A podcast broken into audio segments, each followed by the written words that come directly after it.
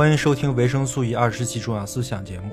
本期我们再次回到海德格尔，通过简述海德格尔后期哲学对于艺术作品、物、真理与诗的论述，来进入欧陆哲学的语言哲学论域。晚期海德格尔的哲学不同于早期存在与时间的论述，在经历了纳粹事件后，海德格尔的哲学发生了剧烈的转向。本期我们将讲述海德格尔的重要作品《论艺术作品的本源》。从而铺展出后期海德格尔的本体论结构，引入了海德格尔后期最重要的几个问题。本期时长约为一小时，希望能对你有所帮助。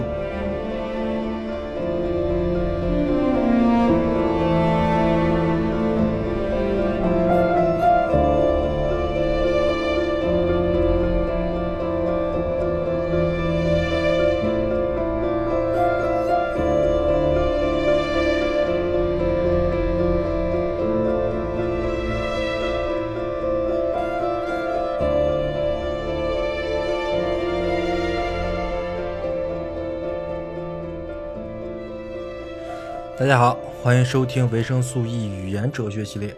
本期呢，我们回到了我们之前讲过的一个老朋友，就是海德格尔。维生素 E 的早期作品《存在主义》系列里面就讲过海德格尔啊，当时就是讲的海德格尔的那本《存在与时间》。我当时讲的那个时候是两年前还是三年前，我记不清啊，属于很早期维生素 E 的作品啊。当时我对海德格尔的理解还很肤浅。基本上还停留在鸡汤阶段，所以当时讲的也很像鸡汤啊。现在我听当时讲的那些东西，都是就不忍直视，都是一种很肤浅的字面意思在理解海德格尔。这个我的很多朋友啊，我的同伴也在批判我说我讲的是鸡汤版的存在与时间。不过我其实也挺委屈的，因为我那个系列呢是存在主义系列，那也没办法，因为。存在主义系列的重头戏不是海德格尔，海德格尔从来没有说过自己是存在主义者，那是谁呢？是萨特、萨特、梅洛庞蒂、波伏娃、加缪他们那些人，对吧？所以我们讲的存在主义其实是他们，或者说我们回溯性建构的，开的海德格尔是个存在主义者，所以我们讲的其实是萨特版海德格尔。呃，比如说什么存在先于本质啊，存在主义是一种人道主义啊什么的这种。宣言式的这种这种这种作品啊，但是不得不说，其实现在在我看，这是一种比较低级的对海德格尔的理解，就是把海德格尔理解成存在主义者是小看他了。海德格尔自己也知道，所以他不认啊，对吧？而且咱们再说《存在与时间》这本书，《存在与时间》这本书其实是海德格尔很早期的，他是为了混那个教职才写的这本书啊。所以这本书的主要内容的目的呢，就是为了证明自己很厉害啊，需要为了拿那个教职，我先拿这本书占个位置，有这个位置才能建构它后面的这些学术性话语，对吧？所以其实像存在与时间里面，包括现象学的内容啊，他他他其实他其实不信现象学啊，他虽然是海德格尔是胡塞尔的学生啊。但是他不信现象现象学，就是在海德格尔后期，现象学这仨字儿就基本上没有了。海德格尔在《存在与时间》说现象学还原就是把存在者还原成存在啊，但是后面呢，他连存在俩字都很少提了。而且海德格尔自己也说，这个《存在与时间》其实是一个过渡性的著作，他也没写完。其实目的达到了，反正目的达到了，就是。混到教职了，而且名声也拿到了，对吧？所以他这套这个理路，存在与时间这个理路，其实还有第三步，就是时间与存在，但是他没写啊，因为他也觉得不太对。还记着我最开始讲的那个海德格尔第一篇的名字叫做《基础存在论》，对吧？但是基础存在论这个思路其实也被海德格尔抛弃了，就是。包括人啊，此此在为基础的这个存在学，从这种道路，其实其实海德格尔后后期也不这么讲了，因为其实他后来反思了一下，觉得这个东西还是形而上学啊。海德格尔这毕生都在干一个事就是反形而上学。他认为形而上学其实是一种遮蔽，就是在海德在后期海德格尔真理观里，遮蔽这个词是很重要的，因为遮蔽的时候肯定是隐藏了什么东西。而隐藏的那个东西，在海德格尔看来是不能隐藏的，是非常重要的东西啊。所以这边又有一个，呃，也不是我自己发现的吧，是我同伴给我讲的时候，他跟我讲的。我说我这边讲讲错了，就是我理解的存在论啊，不是，就是我在最开始讲的时候认为存在论是是论，就是在在分析那个系动词是，对吧？但是不是的，不能把存在论理解成是论。海德格尔整个的这个逻辑，他说的存在与时间那个存在也不是那个是，海德格尔在做的就是在分析这个是。它是扯淡的事情，因为你在分析是的时候，你又回到了形而上学了。所以，不管是海德格尔还是我讲的海德格尔，这都是在现在看来问题还挺多的呀。海德格尔自己也知道啊，就是如果用一套非常逻辑很严谨的一套东西来想说他想说的东西是做不到的啊，因为他想做的东西是在扣语言的边界啊，他是在敲语言的门。所以你真真的是想用一套逻辑在说这种东西是做不到的。所以后期海德格尔他其实是在用比喻跟隐喻，在这期里我就会讲到里面有太多的隐隐喻了啊！这也是很多人攻击后期海德格尔的一点，就是你后期开始神神叨叨的，开始搞什么诗啊，对吧？开始你前期写的东西逻逻逻辑很严谨啊，后期怎么就开始用比喻跟诗了呢？但是这种攻击是非常肤浅的，因为他没看到语言的边界啊。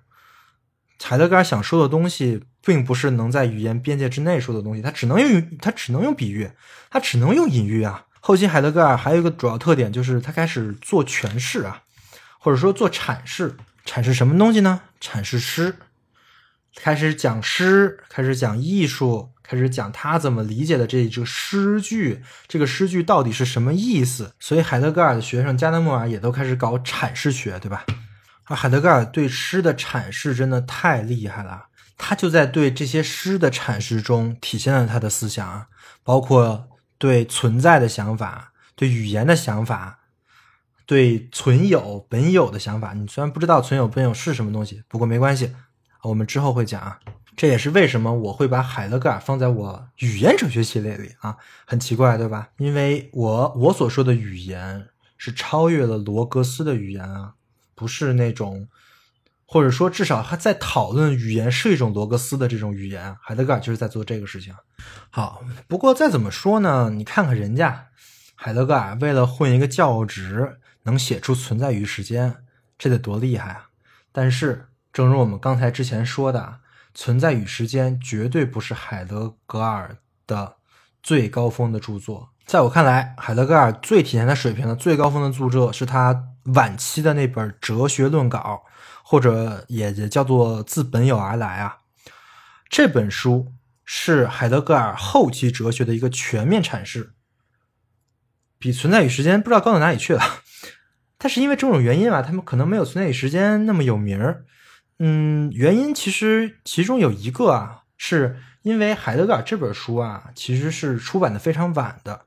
是二十世纪九十年代才出版的，你看离现在也没几十年，对吧？所以这本书沉淀的名声可能还没那么多。第二呢，就是可能后期海德格尔很多人啊觉得他有点问题，为什么呢？因为他有污名啊，他有污点。我们之前讲海德格尔生平的时候，我们只讲到他早期，我没讲到他污点那个事儿啊。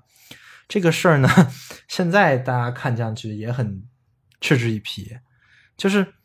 甚至会成为了攻击哲学、攻击海德格尔这派的哲学的一个很大的论点，就是哲学有什么用呢？你学哲学能咋的呢？你你像海德格尔这么聪明、站在哲学顶方的人，这么伟大的哲学家，为什么还能犯这种政治错误，还能加入纳粹呢？其实这个问题非常多、非常多的学者都研究过，而且大家也各执一词，有说的是海德格尔被逼的啊。没没办法，也有说的海德格尔就利欲熏天了，他就看上那个大学校长那个位置了啊，就纳粹党许给海德格尔了，说你只要加入我们，我就让你当大学校长。海德格尔就同意了。还有还有人说海德格尔本来就是纳粹啊，他他的这个思想就是纳粹思想，反正众说纷纭。这里我说一下我认同的一种看法，就是在我看来，海德格尔的前期哲学。是有一种危险性的，这个危险性跟纳粹的追求是类似的。这个追求呢，就是人的解放性，或者说此在的解放性。这个其实我在之前也讲过啊。前期海德格尔的伦理观其实就是希望人不再受存在者的束缚，从根本上我们要摆脱常人的状态，对吧？他给此在加的规定性是很少的，此在是个非常强的人呃情况，只不过人沉沦了。人沉沦才沉沦在常人的状态啊，这个其实也是继承了二十世纪最开始的那个哲学家，就是宣布虚无主义时代到来那个人，就是尼采，对吧？尼采，上帝死了，一切都要重新评估。我们现在就是虚无主义的时代啊，虚无主义呢分积极消极，这个我之前讲那个虚无主义那一期全讲过啊，包括积极的虚无主义是什么呢？就成为超人啊，超人就是相信人的超越性，是相信此在可以向未来敞开，对吧？哎，巧了，法西斯也是这么想的，对吧？法西斯他他做了个缝合，他缝合了超人哲学跟科学，对吧？他是那那我就可以用我科学的方法，我生产超人。那怎么用科学的方法生产超人呢？回到种族了，哎，那我就得保证种族的纯洁。我分出劣等民族跟高等跟高等民族，那我们要创造高等民族的人，对吧？那劣等民族的人你就别生了啊。这就是种种族主义啊！注意一下，我这里说的并不是说尼采哲学就一定会导向这些极端思想，也不是说海德格尔就是跟纳粹思想同宗同源，就是纳粹了啊！我只是说他们会有一些家族相似的亲缘性关系，而且这个关系是能看出来的。甚至之后的存在主义者们啊，包括萨特他们，无一例外。都继承了这个亲缘性关系啊，只不过他们已经经历过了法西斯了，所以他们把这种此在的解放性力量建立在了反法西斯的这个基基础上啊。但是，你反法西斯的前提也是你经历过法西斯，你知道法西斯那样是不行的，所以你在反法西斯啊。但是海德格尔就是经历法西斯的那一 那一代，所以你其实是可以理解的，他为什么加入纳粹啊？他可能也抱有一些想法。但是海德格尔转向很快，聪明人都是这样啊，一旦发现出了问题，马上就撤。在一九三四年的时候啊，其实海德海德格尔当弗莱堡大学的校长当了一年啊，就默默的把校长给辞了，去哪了呢？去山上隐居了。只有上课跟做讲失落的时候，他才回学校，剩下的时间在这山上啊。所以海德格尔其实他在加入纳粹那一刻，其实他就已经在反思了。一方面，他目睹了。法西斯，他其实也是逐渐目睹的呀。刚开始，纳粹党还是民主投上去的，对吧？还还还指不定干啥了。之后，他慢慢的发现有问题啊，逐渐发现了法西斯的暴行。另外一方面，他也在思考法西斯背后的哲学和他的早期哲学的一些相似之处。他他也会思考，他那么聪明的人，肯定会思考自己为什么会当时会相信这个政党啊。这个人在反思的时候是能做出很多东西的，所以其实三十年代就是就是二十世纪三十年代法西斯盛行的时候，其实是海德格尔思想特别高产的时期。那时候有大量的演讲稿、授课稿、笔记等等都留下来了。那是一场艰苦的思想的历险，其中《临终录》这本书就是那个时候海德格尔对整个人类命运的一个思想的结晶。我们今天要讲的内容啊，就是收录在《临终录》里边啊。《临终录》这本书为什么叫《临终录》呢？其实很简单，“林中多歧路，而殊途同归”。就是在这个时候开始啊，海德格尔发现了一个对他后期哲学影响最大的诗人，就是赫尔德林。赫尔德林其实是海德格尔的一个路标啊，所以我们可以说，中后期的海德格尔，只要是一九三五年之后的海德格尔。他已经转向了赫尔德林和诗了，他绝对不是一个存在主义者，这个转向是非常明确的。当然，有很多学者，甚至海德格尔自己，他都说啊，海德格尔自己的哲学其实是一以贯之的。他在存写《存在与时间》的时候，他就想好了后面是怎么回事了啊。当然，这也是一种解读，就是你要把这些东西缝在一起呢，也是很容易缝的。我也认可海德格尔自己就是很能缝，但是不管怎么说呢。这个纳粹事件都是对海德格尔的来说，在我看来是一个巨大的创伤。这件事一定会在他思想上是有所体现的。所以，不管是一以贯之也好，还是一个转向也好，总之吧，海德格尔的后期内容比前期其实真的是有了很多区别的。我随便说两个区别，这两个区别也非常重要啊。第一个，我们刚才讲过了，海德格尔原来讨论存在，对吧？存在与时间，这个存在在德语里是 “sein” 这个词儿，对吧？S E I N Sein，存在这个词儿，所以它叫基础存在论嘛，就是讨论 Sein 这个词儿。后续后期海德格尔变了啊。不是说海德格尔后期不讨论存在了，只不过他只是越来越少用“存在”这个词儿了啊，不是完全不用啊。其实，在讲很多其他人的东西的时候，他就在用，但是他在讲自己的东西的时候呢，他会改了，他经常会用另外一个词儿，把这个 “sign” 这个词儿变了一点点，因为德语的 “sein” 是 s e i n，对吧？他把那个 i 换成了 y，其实发发音还是一样的，变成 s e y n 了，对吧？念法差不多，只不过含义区别很大了。这个词就不是德语普通意义上的那个 sein 了，对吧？这个词在我们现在翻译翻译成存有，而不是存在。也就是说，这是一个很明确的一个转向，这是个直接的是讨论的对象变了，对吧？他放弃了我们在讨论那个存在与时间的那个 sein 啊。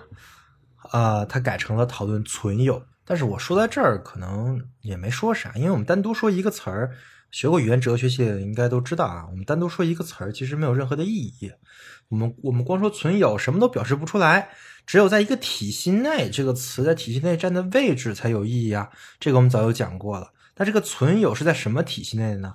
海德格尔又用一个词儿来说明存有的含义，这个词呢叫做本有，就是我们之前。做各种读书节目中经常出现的那个 in hagness 啊，存有呢是从本有发生出来的东西。当然，我说完这句话还等于啥都没说，因为这个体系我光解释了存有本有的关系，并没有什么用。本有这个词儿又被人翻译成事件啊，呃，我但是我觉得翻译成事件这个词儿翻译很不好，但是是那种，因为它不只是一般的事件啊，它是那种很大的事件。举个例子，比如说，就是宇宙大爆炸这个级别的事件啊，如果在物理学意义上，它存有是这样的事件，从这样的事件才生成出了本有。当然，这是后期的海德格尔本体论的一些事情了，我们现在先不讲啊。那海德格尔为什么用存有来替代了这个存在呢？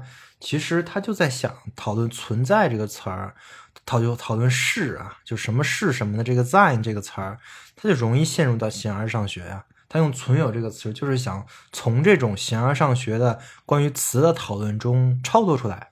你可以说这是一种阳气呀，就是黑格尔意义上的那个阳气啊。那如果说我们已经阳气的存在把存有变成讨论对象，那么就有另外一个词汇很尴尬，就是“此在”，对吧？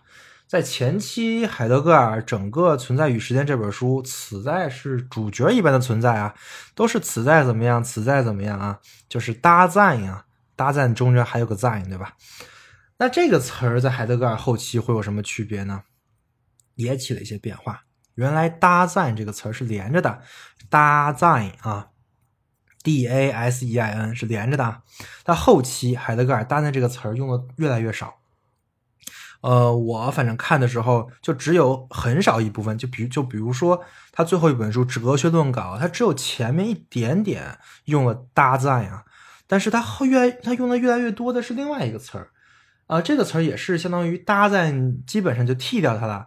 其实跟搭赞长得很像，是什么呢？是搭杠赞，就是原来搭赞是连着的，对吧？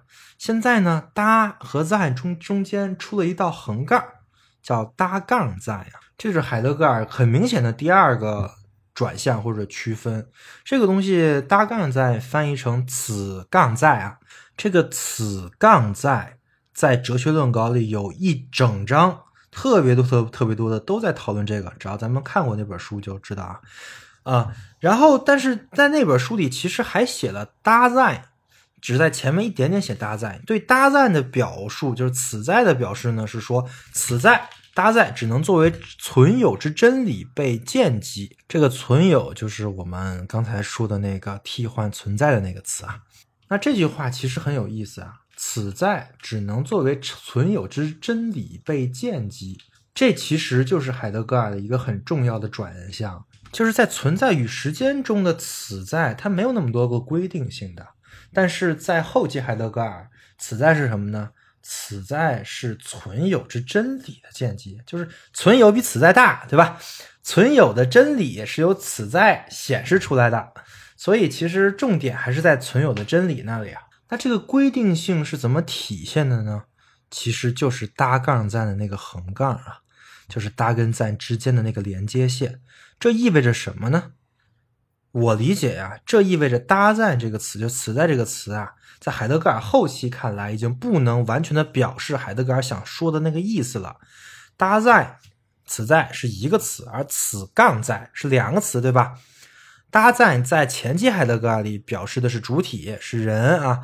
那搭杠在也是主体，但是这个杠代表了一种分裂，这个杠特别像拉康的那个。给主体划了一道杠的那个杠，拉康的那个 S 大 S 是那个主体嘛，对吧？就是 subject，对吧？然后拉康给主体画了一道杠，代表被阉割的主体，代表进入了符号系统，代表了进入了符号秩序的主体啊。其实，在我看来，这个跟海德格尔在大跟赞中间加一道杠，其实是一样的，就是增加了这个规定性。这个规定性在就代表着词在不是那种存在主义意义上的无所不能的词在。那这个规定性到底是什么东西呢？就是这个搭杠在啊，这个搭是什么东西啊？搭在在在德语里是在这儿的意思。什么叫在这儿啊？在这儿就预设了它有一个场。我不知道这个你能不能理解啊？就是比如说你要跟人说，比如在是这个是那个。如果你认为他可以理解你在说什么的话，那你肯定预设了他现在正在跟你处于一个相同的场里面、相同的空间里面啊。这就是在我看来，海德格尔想表示的。为什么给搭杠在中间加一个杠，就是代表这里有一个场的。就是搭杠在之所以成立，就是因为它在一个被规定着的一个域、一个场或者说一个界里边。这才是大纲在成立的条件或者基础啊。那到底是一个什么样的域、什么样的场规规定的这个在，规定规定的这个存在呢？你猜这是什么样的域啊？其实答案很明显，你想想，我们这期叫语言哲学系列，对吧？为什么叫语言哲学呢？对，就是因为在后期海德格尔看来，这个搭所在的这个指的这个场就是语言之场。而搭在其实就是在语言之中的存在，我们人是在语言当中的存在啊。当然，这就是我们这期的谜谜底，我们先透出来了。但是这个谜底透出来，可能会使你更加疑惑啊，为什么？为什么是语言呢？海德格尔之前说的什么存在、存有以及这个词杠在，跟语言又是一个什么样的关系呢？怎么拖到最后推到语言的呢？这就是维生素与语言哲学的海德格尔篇想为大家带来的主要内容了。OK，哎，我说这么半天，还是感觉有点谜语啊，确实有点谜语。嗯，没事儿。嗯，既然问题都抛出来了，那我们开始讲吧。我们首先来讲讲书，来讲讲海德格尔转向时期的一个最重要的作品，叫《论艺术作品的本源》。为什么先讲这一篇呢？呃，几个原因啊。首先呢，这一篇可以是说海德格尔前期跟后期哲学的一个重要的转折点，一个标志啊。因为从这篇创作的时间能看出来，艺术作品的本源这这篇是一九三五年海德格尔做的演讲稿。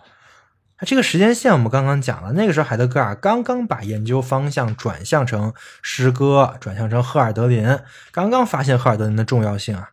那么他要如何？面对这个前后期哲学的一个转向，他们他要如何把他的前期哲学跟他的想想要后面讲的东西缝合在一起呢？这篇演讲就是那个很关键的缝合点，这是一个很重要的因素。还有一个因素就是这篇文章真的很好读啊，比起海德格尔其他的那些谜语谜语一样的语言，这篇文章简直是大白话，所以很适合入门海德格尔的后期哲学。对我另外多说一句，其实海德格尔特别会说人话，就是你可能看他什么存在与时间那个那个那个你看不出来啊，但是如果你看一些他的演讲稿或者说他的一些书信集的话，你就会知道海德格尔这个人超会的，见人说人话，见鬼说鬼话。哎，你你我要混学位，我我要混教职，我就给你写的高深莫测。我要是想让你听懂，我就能让你听懂啊。论艺术作品的本源这一期其实就是那个。想让你听懂那一期，所以这个还是很好的，我希望大家都可以读一读啊。当然，除了介绍海德格尔后期哲学的这一个作用之外呢，艺术作品的本源也非常有现实的意义。为什么？因为我们现在处于一个艺术凋亡的时代，对吧？是一个艺术逐步的不在场的时代。这个很明显啊，咱们就说咱们现在对于艺术的欣赏、鉴赏跟品味吧，就是梵高、毕加索、莫奈他们的这些人的东西，有多少人能看懂？有多少人能说清楚他们对这些东西哪里好？啊，别先别说哪里好了，就是他们办个展，到底有多少人去看呢？就是比如说，真正把莫奈的几呃几个非常好的好的画的原迹搬过来了啊，有多少人去呢？确实感觉好像这么看一个你又看不懂的展，挺浪费时间的哈。另外，就算有很多人去啊，就算确实是有一部分人去的，但是他们去那是干什么呢？打个卡，拍个照，对吧？拍几张照照片，体现一下自己所谓的品味啊，然后就结束就结束了。其实去那一趟主要的目的呢，是为了凑九张照片，可以发个朋友朋友圈，对吧？这就是一种现代的。很悲哀的事情，就是一种艺术的景观化。就到底我们去看艺术展，或者说我们去欣赏艺术，我们是看什么东西？这个展哪里美了？这个艺术哪里好了？有人关心吗？有人关心吗？其实没有的。为什么不关心呢？两方面，第一方面是没必要啊。只要把艺术作为一种景观化的消费，在我们。这个社会中有这么一个位置，OK，我们都知道蒙娜丽莎是好东西。那我们到时候一一年去巴黎旅游，去巴黎旅游的时候就要去看一眼啊，就是作为一种景观啊，走马观花的看一眼，OK 了。艺术作品站在这个位置上就行了啊。所以其实我们没有必要关心它到底哪里好。另外一方面呢，确实是没法关心，就是看不懂。为什么蒙娜丽莎的微的微笑是是流芳百世的艺术品？你看不懂啊！看看梵高就觉得，哎呀，这个色彩用的真鲜艳啊！看看莫奈就觉得，哎呀，这画的这个风景真的挺美，比那些啊一般的照片好看。是是比一般照片好看，但是真比照片好看吗？好像也没有，对吧？所以其实也不太理解为什么梵高、莫奈他们是大师，他们做的这些作品是艺术啊。这两点加起来就会造成一个很恶劣的情况，就是这个欣赏艺术就变成了一个神秘主义的事情了，就变成一个不能理解的事情了。进而大家是这么使用“艺术”这个词啊，就是把自己看不懂的东西就称之为艺术，那么就会有很多人利用这个东西，利用这个特点。开始浑水摸鱼啊！既然大家不懂，那么很多东西就可以被打上艺术品的标志了。所以现在“艺术家”这个词都快成为贬义词了。尤其是现在很多以次充好的那种所谓的艺术品越来越多。现在有个东西叫做 NFT，对吧？你们就是做艺，就是很多东西，绝大部分都是所谓的艺术品发行，但其实根本不是什么艺术品啊，一种这些。二维像素小破图，然后就开始，呃，包装一下来卖钱，还能被炒作到一个很高的价钱，对吧？但是其实大家一看，哎，不就是这玩意儿吗？马上就会把艺术这个词进行污名化，对吧？这就是为什么提到艺术，绝大部分人的理解现在是一种很不好的理解。可能会把艺术理理解成一种骗术、一种包装，或者说一种景观啊。那现在问题就出现了，那在这种情况下，艺术作品还有没有其价值呢？那些做艺术培养的学校机构是不是应该省点钱跟资源，让大家去去学点理工科，就别再搞这些虚了吧唧啊骗人的玩意儿了，对吧？那另一方面，在艺术不在场的这个现代。因为艺术的不在场，我们会出现什么样的后遗症呢？会不会有什么因为艺术的缺席而导致必然出现的一些问题和我们主体的一些症状？其实想想就知道，肯定有。但是是什么呢？带着这些问题，我们就可以回到海德格尔的语境里了。如果我们要搞明白上述问题，那就必须先要回答海德格尔问的这个问题。就是艺术作品的本源是什么？OK，那我们就开始正式讲啦。这篇文章《艺术作品的本源》分为三部分，第一部分叫物与作品，第二部分叫作品与真理，第三部分叫做真理与艺术。你会发现这三部分这三个标题呀，它是前后压的，对吧？物与作品，作品与真理，真理与艺术。那么“真理”这个词出现两遍，作品这个词也出现两遍啊。它是一个有逻辑关系的一个三部分。那这个逻辑关系其实非常重要，我们就在后面的会讲。那我们先讲第一部分，第一部分呢就是物与作品。首先，在第一部分，海德格尔又讨论了什么叫做本源。你先得搞清楚什么叫做本源，才能讨论艺术作品的本源，对吧？这个“本源”这个词啊，跟本质有一点区别，就是这个词儿比本质要大。它不但是要搞清楚本质，它还要搞清楚本质的来源。所以，本源就可以翻译成本质之源，对吧？这个这个词儿大家可以理解啊。那这个艺术作品的本源是啥呢？那第一个反应肯定就是艺术家，对吧？毕竟是艺术家创造的艺术作品啊。但是你仔细想想，也不是这么回事儿，因为艺术家跟艺术作品是一个二元关系。就是艺术家之所以是艺术家，是因为他创造的艺术作品，所以指不定谁是谁的缘呢？啊，所以这组张力呢，是是你能看到的。就艺术家跟艺术作品的张力，但是这个张力里还有一个东西被凸显出来了，这个东西叫做艺术，对吧？所以艺术、艺术家、艺术作品组成的一个三角，这个三角是相互解释、相互为其根源来来源的，这个你可以理解，对吧？那艺术又是什么呢？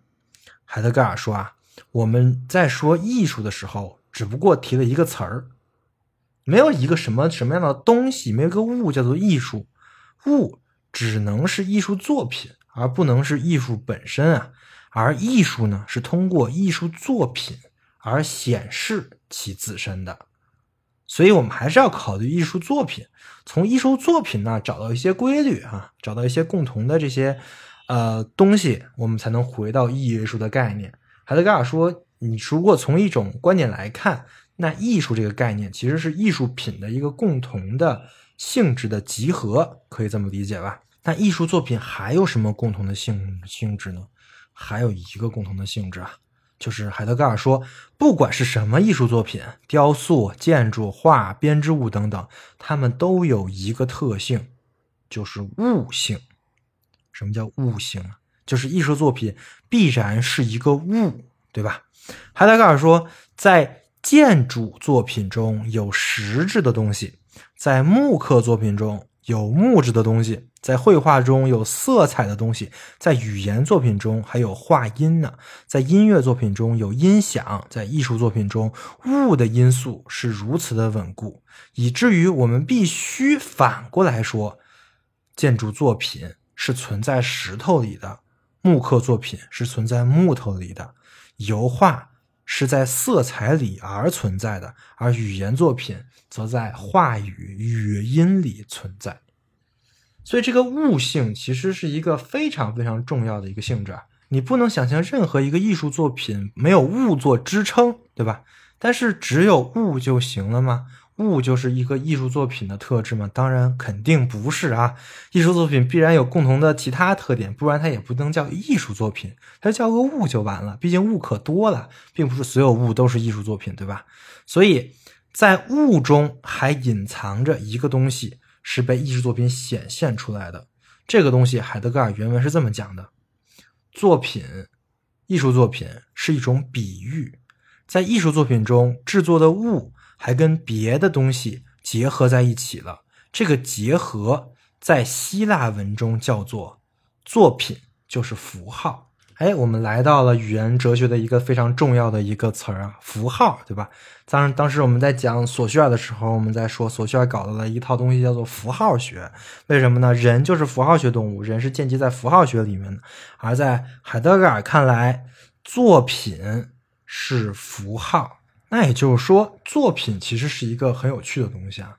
它首先必然是一种物，但是它又不是，它又不只是物，它必须要在上面加符号。这个物是承载这个符号的。这个当然也就是我们现在对于作品的一个理解了哈。那我们继续再往下推，我们首先要讨论的就是这个物与作品的关系。所以第一步的这个标题叫做“物与作品”，对不对？我刚才举了那么多例子来来解释这个物的这个这个物性，其实很简单啊。海德格尔从这里回到那个著名的区分，海德格尔在在早期一直在讨论那个区分，就是存在与存在者的区分。这个区分是我们在讲存在与时间的时候第一个讲的内容，就是存在与存在者到底区别在哪儿？大家可以复习一下，虽然当时讲的很烂吧，不复习也没关系，因为海德格尔在这里也引用了，他说所谓的物性就是存在者性啊，他的原文是这么说的，在其物性中的物，就总是作为赋予尺度的存在者而一再的凸显出来了。据此，我们就必定已经在对存在者的传统解释中，与关于物质物性的界定相遇了。那物性是怎么显示存在者的性质的呢？海德格尔说，物性有一种坚固，有一种自持。自持就是自己保持、维持自己的这个东西啊，叫自持啊。而而而维持这种坚固的东西呢，其实是我们人能感知到的这些。东西，比如说色彩啊、音响啊、大小啊等等，所以这些维持物性的这些形式，其实是人的感知的一个规则，这可以理解吧？但这其实根本就不是海德格尔的想法，从古希腊就开始有这个区分，就是形式跟质料，对吧？亚里士多德有四因说，里面就判断了形式因跟质料因是两个不同的东西。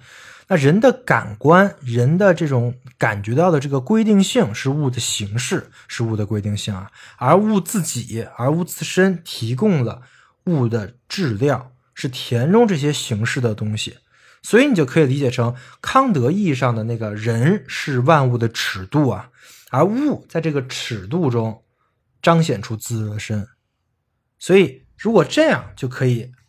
好好的思考一下物，所谓我们正正正常一般情况下说的这个物，这个 thing 啊，它是个什么样的东西啊？但是这种说明其实忽略了物的一个特别重要的性质啊，就是有用性，或者说是这个物的功能。我们知道很多物是有功能的，比如说一个榔头，它就可以用来砸钉子，对吧？这就让砸砸钉子这个有用性，就跟让就让这个榔头。跟一块石头就不太一样。海德格尔把榔头这种物呢统称为器具，而器具其实是跟作品很相似的，因为里面也有符号了。您看榔头长成那样，肯定是人有意而为之的，对吧？而且这个器具里面是有人的目的的。然榔头之所以做成那样，是人要拿它用来去钉钉子的。所以海德格尔说，器具其实。就有了一些艺术作品的特征。他说，器具即是物，因为它有被有用性所规定，但又不只是物。器具同时又是艺术作品，但是又要逊色于真正的艺术作品，因为它没有艺术作品的自足性。所以在这里，你就可以看到一个区分啊，就是一般的物。还有器具，还有艺术作品的一个区分。其中，这个器具的地位是很特殊的，因为器具其实是我们现在日常现代社会的生活中最最最常见的物。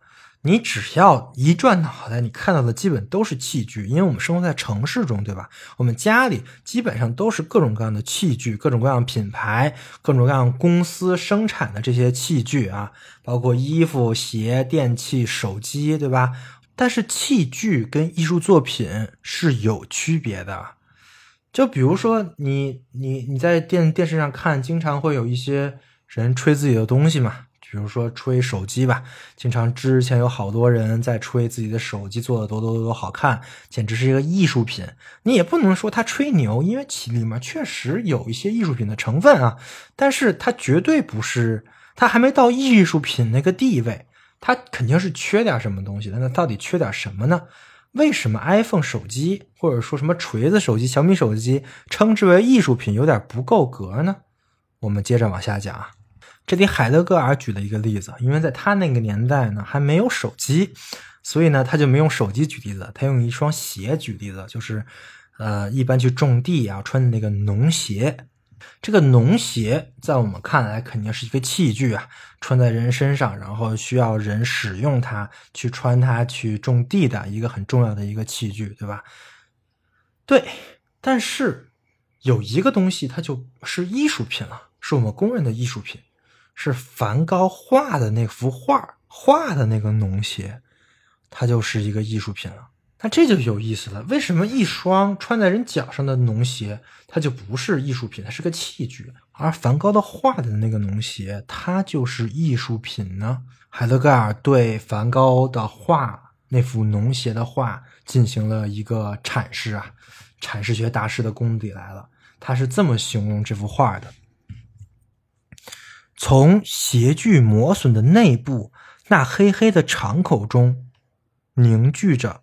劳动步履的艰辛，这硬邦邦的、沉甸甸的破旧农鞋里，积聚着那寒风陡峭中脉动在一望无际的永远单调的田垄上的步履的坚韧和置换。鞋皮上沾着湿润而肥沃的泥土，暮色降临，这双鞋底在田野小径上。踽踽而行，而在这鞋距里回响着大地无声的召唤，显示着大地对成熟谷物的宁静馈赠，表征着大地在冬闲的荒芜田野里的朦胧的冬眠。这器具浸透着对面包的可靠性无怨无义的焦虑，以及那战胜了贫困的。无言喜悦，隐含着分娩疼痛时的哆嗦，死亡逼近时的站立。这器具属于大地，它在农妇的世界里得到保存。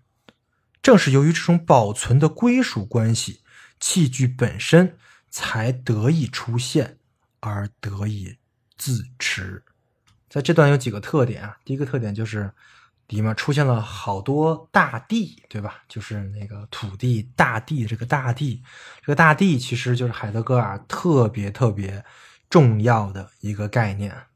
当然，这个在这里面看不出来，为什么呢？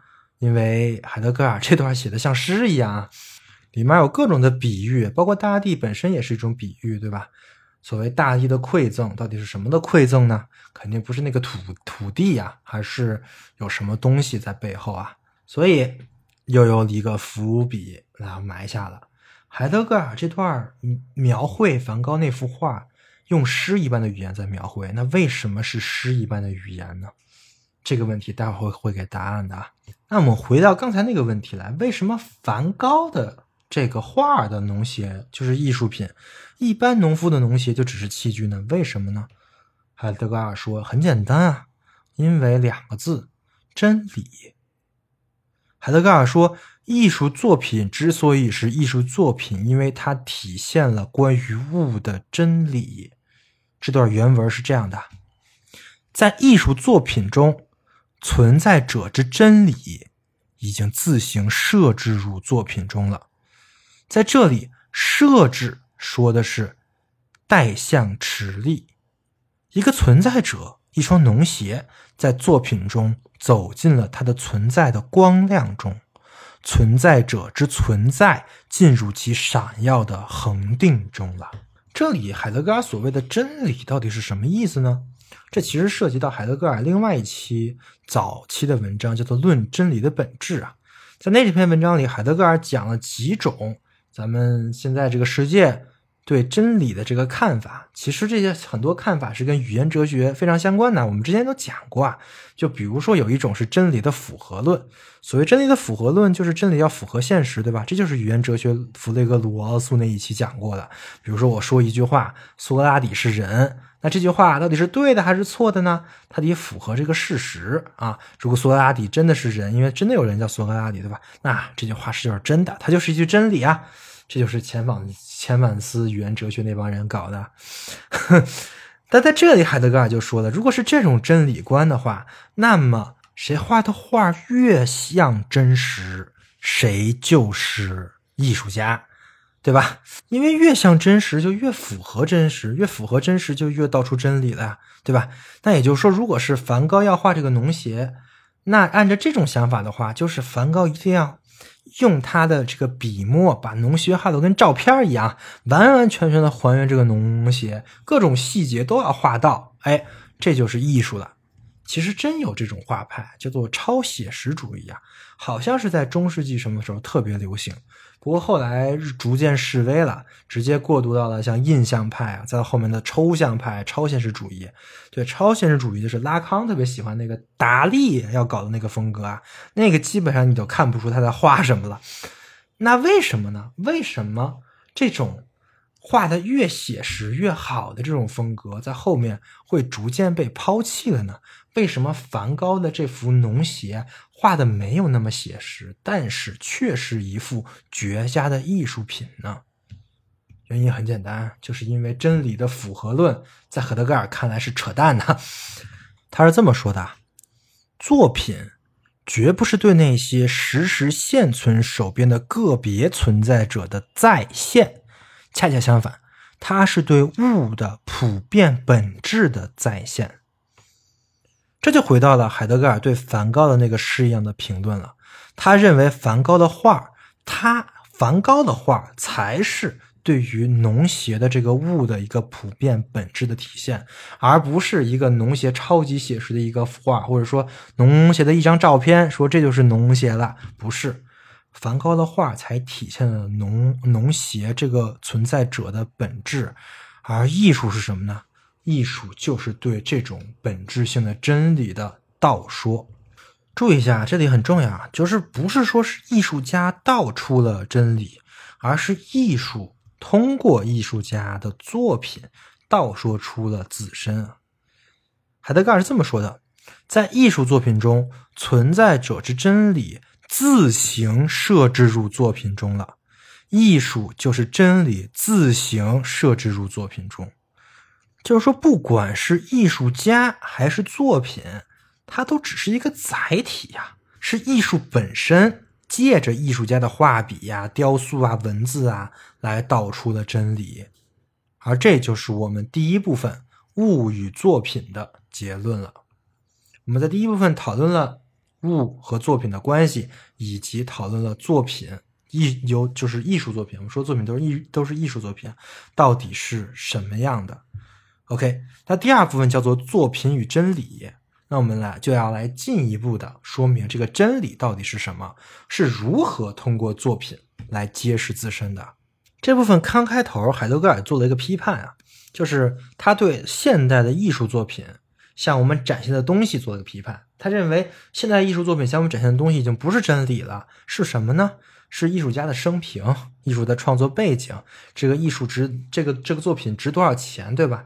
这一切一切的标签符号都是为了让我们可以理解这个艺术作品，但是这种理解方式是歪的。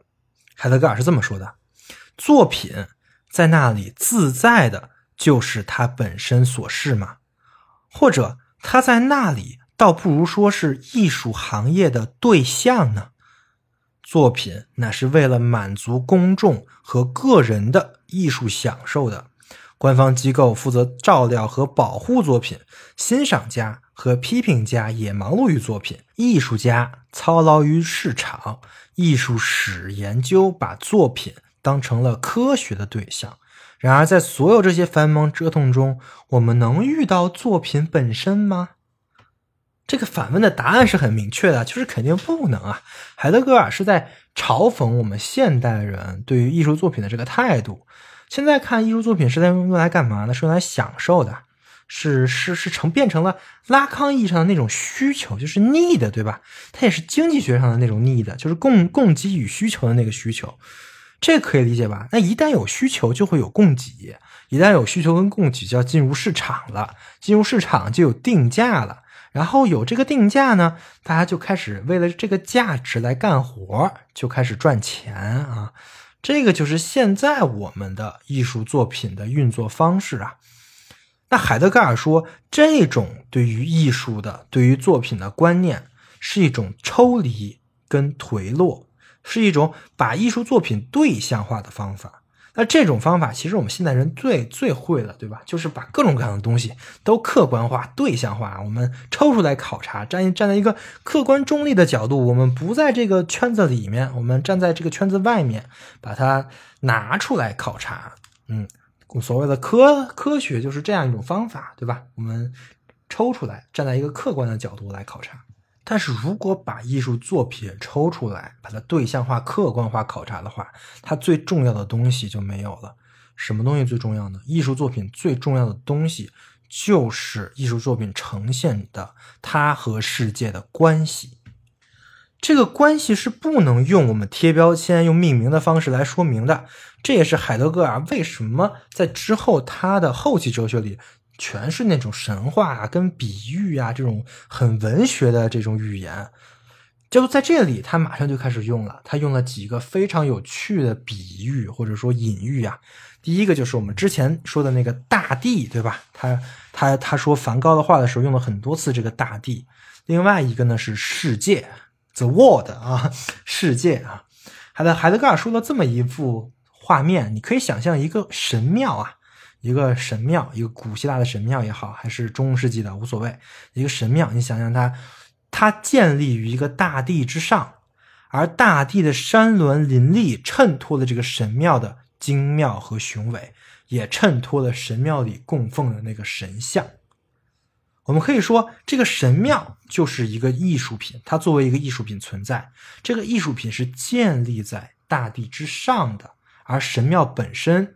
他创造了一个世界，这个世界是人栖居的世界，所以海德格尔是这么说的：作品的存在就在建立了一个世界，但是这个世界呢，绝对不是我们所谓的客观世界，或者说我们物理学上意义的那个世界啊。他说，世界绝不是立身于我们面前，能够让我们细细打量的对象，只要。诞生与死亡，祝福与诅咒的轨道，不断的使我们进入存在，世界就始终是非对象性的东西，而我们人始终隶属于它。在我们的历史的本质性决断发生之处，在本质性决断是我们所采纳跟背弃、误解和重新追问的地方。这段非常精彩，建议背诵。我再我再念一遍啊！世界绝不是立身于我们面前，能够让我们细细打量的对象。只要诞生与死亡、祝福与诅咒的轨道不断的使我们，就是人啊，使我们进入存在，世界就始终是非对象性的东西，而我们人始终隶属于它。在我们的历史的本质性决断发生之处，在本质性决断是我们所采纳、离弃、误解和重新追问的地方。那作品做了什么呢？其实很简单，作品就是设立了一个空间啊，在一种无规定性的那种广袤的世界里，设定了一个空间。这种空间是一种敞开性的空间啊。它不是说我们现实中的那种密封闭的房屋，或者说一个地球物理学意义上的这个地球这么一个封闭空间啊。敞开两个字是非常重要的。作品创造了一个世界，但是不代表作品和这个大地没有关系。恰恰相反，因为作品，大地才是大地。作品肯定是基于大地的，它不单是基于大地的，还是让大地现身的。因为作品，大地才是大地；因为作品，我们才能在作品中体验到大地的存在、大地的根基性、大地的沉重性。这种沉重性是不可计算的。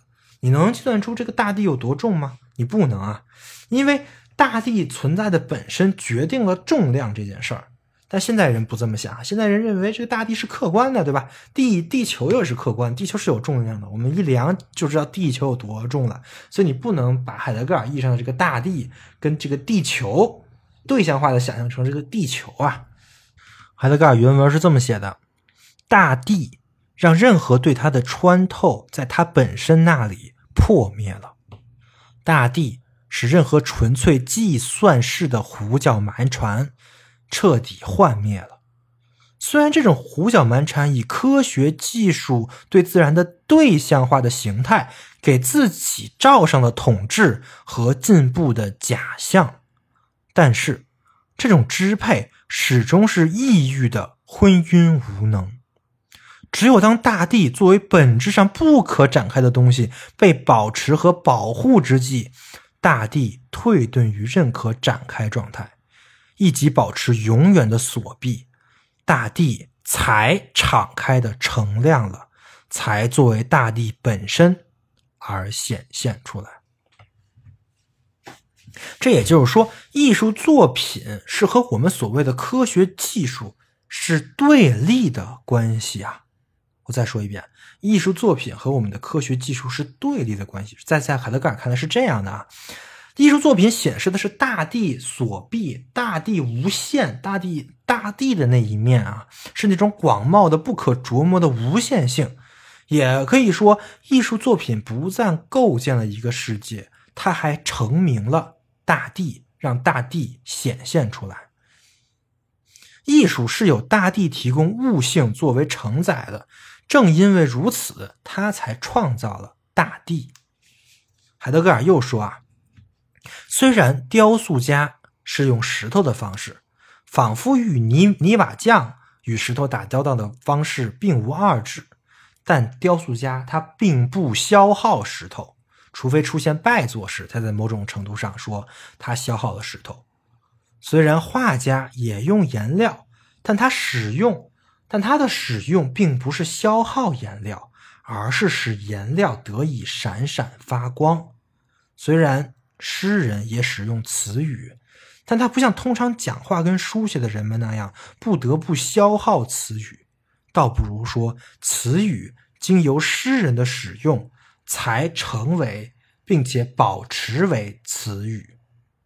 这段也是超经典的，全是金句啊！多听两遍，一定能理解海德格尔到底说的是什么，海德格尔说的艺术到底是什么。而且多听两遍，你能感受到，这其实是一种斗争，是一种争执。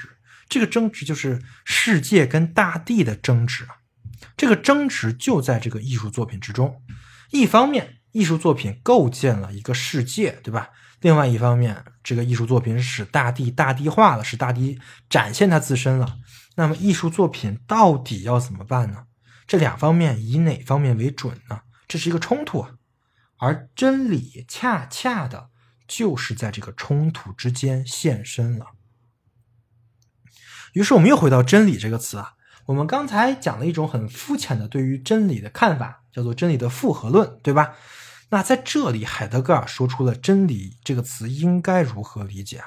海德格尔去找了真理的词源，“真理”这一词从希腊、从古希腊而来，它的词源学而言呢，这“真理”这一词最开始是无是无蔽的意思。什么是无蔽呢？就是没有遮蔽呀。没有被各种各样的表象、被各种各样的存在者对于技术的规制等等等等的东西所遮蔽、所隐藏，把这种东把这种遮蔽跟隐藏去掉，就是无蔽啊。而这就是海德格尔认为艺术作品的真理道出的方式。这不是那种符合论的真理，而是一种去蔽论的真理啊。海德格尔是这么说的：神妙的处理中发生着真理。这并不是说在这里某种东西被正确的表现和描绘出来了，而是说存在者整体被带入无蔽状态，并保持于无蔽状态之中。保持原本就意味着守护，在梵高的油画中发生着真理。这并不是说在此画中的某种现存之物被正确的临摹出来了，而是说。在谐剧的器具存在的敞开中，存在着整体，以及在冲突的世界和大地进入无蔽状态之中。这里的神庙就是我们刚才做的那个神庙的比比喻或者说转喻啊，我提醒大家别忘了。而就是这种道出真理的作品，我们称之为美。我们称之为美啊。在这里，真理跟美就联系起来了。其实，真理和美在康德、在黑格尔那里其实都是连起来的，但是在海德格尔这里是以另外一种方式连起来了。他说：“自行遮蔽着的存在便被澄亮了，如此这层形成的光亮，把它的闪耀嵌入作品之中。这种被嵌入作品之中的闪耀，就是美。美。”是作为无蔽的真理的一种现身方式。OK，讲到这里，我们第二部分就讲完了。现在我们来回顾一下。首先，我们讲了物与作品的关系，这是第一部分啊。物与作品是由物构成的，但是艺术，但是艺术作品呢，又永远不只是物。艺术作品超脱出物的部分呢，也就是艺术的来源。艺术作品本身是在物之上构建了一个世界。这个世界不同于我们所谓的客观世界，或者说物理世界，因为艺术作品呈现的世界并不是把世界看成一个客观的对象而做的，恰恰相反啊，艺术作品就是要突出这种世界与物的关系。这种关系在海德格尔的比喻中就是大地与世界的冲突，而就在这种冲突中，大地才会现身，这种现身被称之为真理。真理是一种无蔽状态啊，是一种无蔽的真理，而真理就是艺术作品的本质。在艺术作品揭示真理的过程中，美就自然的出现了。于是，我们就来到了这篇文章的最后一部分，就是真理与艺术。那艺术从何而来呢？其实这个问题又把我们绕回到了艺术家作品这个三元组里，对吧？艺术肯定是艺术家通过作品而制造出来的。那么我们的问题就来到了：这个艺术家创作艺术作品的这个过程是什么样的？这个其实就是艺术真正的来源，对吧？要考察这个过程，我们就需要一个对比，我们就来对比一下一个艺术家跟一个工匠吧。艺术家跟工匠他们都是在创作作品。只不过艺术家创作的叫艺术作品，工匠创作的叫做器具，对吧？那艺术家为什么呢？为什么呢？为什么艺术家就是艺术作品，工匠就是器具呢？他们的区别在哪儿呢？一个熟练的工匠，一个手工业者，或者说一个生产者，一个工人啊，他们也很厉害啊，他们也很娴熟的可以去操纵他们的机器，操纵他们的器具，去创造出作品啊。那为什么他们创造的东西不是艺术呢？其实关键还是这个词啊，真理。既然艺术作品是把真理置于作品之中，那么创作艺术作品的这个过程，艺术创作的过程，自然就是把真理置于物的那个过程。那也就是说，所谓的艺术创作，就是真理的一个发生机制，就是真理逐步显示自身的那个过程。那什么是真理？我说过了，真理显示的是一种冲突，一种对于世界和大地的冲突，从而对于世界和大地的揭示。这种揭示，海德格尔举了几个例子，比如说艺术创作，比如说国家的更迭，比如说宗教的出现，比如说思想的斗争，每一个都是这种真理。你发现他们都有什么共同特点了吗？对他们都是在冲突之间的。真理是在这种冲突之间显示自身的。为什么？因为冲突是把两种不同的秩序放在一起了。我们能看出这两种不同的秩序并不是天然缝合在一起的，而是它就是两种不同的秩序啊。而这两种不同的秩序就是大地和世界，也可以说是存在和存在者。所以，这个冲突是在揭示存在跟存在者、大地跟世界的两个的区别，是是有一个区分的因素在。通过这个冲突，我们就区分了这两种秩序，显示出他们各自都是什么。在这里，海德格尔特别提了一下啊，我们通常的以为的那种真理的揭示过程是什么呢？是科学，对吧？但是科学其实并不是真理的揭示，而是一种。在既定轨道之下的扩建，这个我不知道你可不可以理解啊？也就是说，科学是对一个已经揭示的真理的不断的建基的过程。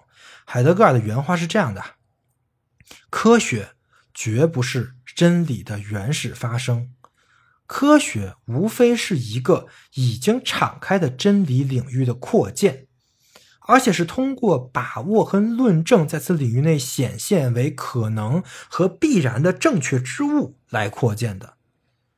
而且，仅当科学超出正确性之外，而达到一种真理，也即达到对存在者之为存在者的彻底揭示，它便成为哲学了。这说明什么呀？这说明在海德格尔看来啊，科学是一个已经预设了真理观的一个学说，就是他已经预设了本体论了。但是科学只不过是一种本体论的不断的扩建跟建基。到了真的可以用科学超越科学的时候，那科学就不是科学了，它科学就是哲学了。这个观念其实是颠覆性的，为什么呢？因为它这是跟主流的科学观念是完全相反的。主流的科学观念，比如说很多分哲大佬搞科学哲学的很多人，我举个例子，比如约翰塞尔，这是这是当当代的分哲大佬，他在《什么是哲学》这篇演讲中是这么说的：哲学其实是在科学之前的，处理的是未被科学化的那些问题。就是说，这个问题原来就是原来物理学其实也是哲学的一部分，对吧？但是它被科学化了之后，它就从哲学里拆出来了，它就变成科学了。那哲学呢，就处理非物理学的其他那些问题，这是约翰塞尔说的事情。但是在海德格尔看来，他跟约翰塞尔是完全相反的，对吧？科学要认识到自己的本体论局限之后，它才可能成为一种哲学，而艺术则不一样。艺术一开始就是为了超越这个本体论假设而存在的，艺术展现的就是不同本体论之间的冲突，它展现的就是这个冲突本身，仅此而已。为了展现这个冲突，随着展现这个冲突，艺术才成为艺术，艺术才有解蔽的效果，才是无蔽之真理。那艺术是怎么展现真理的呢？与其说怎么展现，不说通过什么展现，对吧？这个冲突，我们说的这个本质性的真理般的冲突，其实是什么东西呢？其实啊，其实，其实就是我们，其实是人啊。再说一遍，是人，人就是这个冲突本身，就是存在跟存在者之间的这个裂缝。这个冲突就是搭杠在，为什么是搭杠在呀？这个杠就是这个冲突啊，因为它杠起来了。这个杠同时也是拉康的那个杠啊，就是主体画了一条杠的那个杠啊。海德格尔这里跟拉康是一样的，人就是这个冲突，而艺术家首先是人，艺术家只是那些感受到了这个冲突，感受到了。有搭杠在中间那个杠，感受到的那个裂缝的人啊。海德格尔后期有一个非常非常著名的比喻，叫做“成名之境”，就叫林中空地，其实是一个词啊，叫 Lichton 啊。这什么意思呢？成名之境，你可以想象成一片找出世界跟大地之间裂隙的那个镜子啊。然后你也可以想象成叫林中空地嘛，就是黑压压一片树林里，只有一个地方是阳光可以照进来的，因为那个地方没有树，是一片空地。这两个例这样这两个意象是类似的，就是通过这个成名之境，我们是可以看到区分的，看到不同的，看到不同的路，不同的选择，而人就在这个之间，人就是那个成名之境啊。人成名了世界和大地。艺术家在创作艺术作品的时候，就是被这种撕裂、这种冲突而产生的冲力所支配的。所以，真理是通过这种冲力来贯彻在艺术家的笔下、艺术家的画作下、艺术家的雕刻下的创作是一种事件。这种事件把人的本质也照亮了。所以，那你说一个工匠、一个工人做的器具有没有这种冲突呢？当然也是有的，但是它不够。在这个器具创造的过程中，跟艺术作品创造的过程中，这两个创造是有区别的。器具的创造过程是技术，我是已经预设的目的，我要是为目的服务的技术啊，目的是可用，是可被使用啊，而艺术是跟技术对立的。艺术品创造的是世界，而器具则是创造的是在这个世界中已经需已经有一个世界，在这个世界中的需要的器物跟修补的工作了。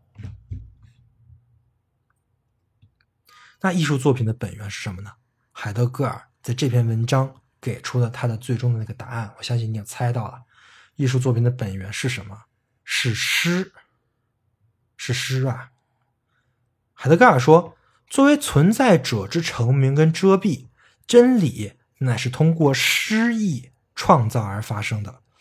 凡是艺术，都让存在者本身之真理到达而发生。一切艺术本质上都是诗。艺术作品跟艺术家都以艺术为基础，艺术之本质乃真理之自行设置入作品。由于艺术的诗意创造本质。”艺术就在存在者中间打开了两方敞开之地，在此敞开之地的敞开性中，一切存在遂有迥然不同之仪态。凭借那种被置入作品中的对自行向我们投射的存在者之无弊状态的筹划，一切惯常之物和过往之物通过作品而成为非存在者。这种非存在者已经丧失了那种赋予并且保持作为尺度的存在的能力。讲到这里，我相信大家已经了解了很多了，关于艺术作品，关于本源是什么，关于什么是世界，什么是大地，关于艺术作品和真理的关系，以及关于诗。当然，当然，我知道肯定会有更多的问号。如果说艺术作品的本质本源是诗的话，那诗又是什么，对吧？诗本来只是艺术作品的一种而已。为什么在海德格尔看来，艺术作品反而是诗的一种形态呢？为什么诗成为了艺术作品的本源呢？这个问题我们留在下期吧。下期我们就开始来讲海德格尔对艺术与诗、诗与语言以及语言与存在的论述了，让我们真正了解。人为何需要诗意之器具？好的，以上就是本期维生素 E，我们下期再见。